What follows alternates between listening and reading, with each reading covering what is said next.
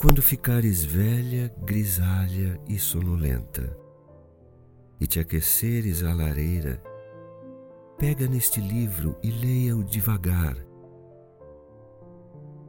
Sonha com olhar meigo e com as sombras profundas outrora nos teus olhos. Quantos amaram os teus momentos de feliz encanto e a tua beleza, com amor falso ou autêntico. Além daquele homem que amou em ti a alma peregrina e as tristezas que alteravam o teu rosto. E curvando-te mais sobre a lareira ao rubro, murmura um pouco triste. Como amor se foi e caminhou sobre as montanhas lá no alto